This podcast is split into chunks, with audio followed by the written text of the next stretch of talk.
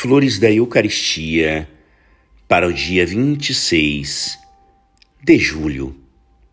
Ah, se o relógio da vida pudesse volver às primeiras horas de nossa existência, como haveríamos de ser então mais sobrenaturais?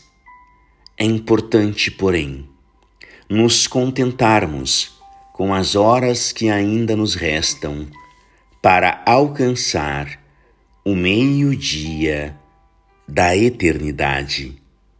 Sejamos muito sobrenaturais em tudo. Eis o ponteiro da verdade e da vida. Eis a semente que germina frutos de vida para o céu. Tudo consiste nisto, e Deus só recompensa essa vida de Jesus Cristo em nós. Como, porém, nos tornarmos sobrenaturais? Pela caridade divina ativa. E o que vem a ser isto é a cooperação de nossa vontade, a graça que nos é dada é o nosso sim, o nosso fiat em Deus. É a adesão de nossa alma a Deus. É, numa palavra, o amor de Deus. Lei, centro e fim de nossa vida.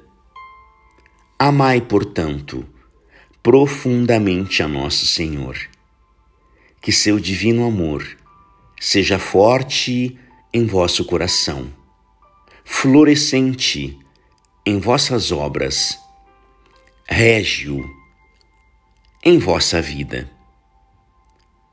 Graças e louvores sejam dadas a todo momento ao Santíssimo e Diviníssimo Sacramento. O Senhor esteja convosco.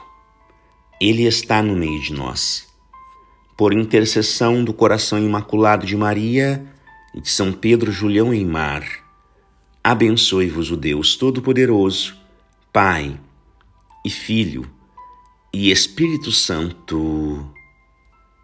Amém.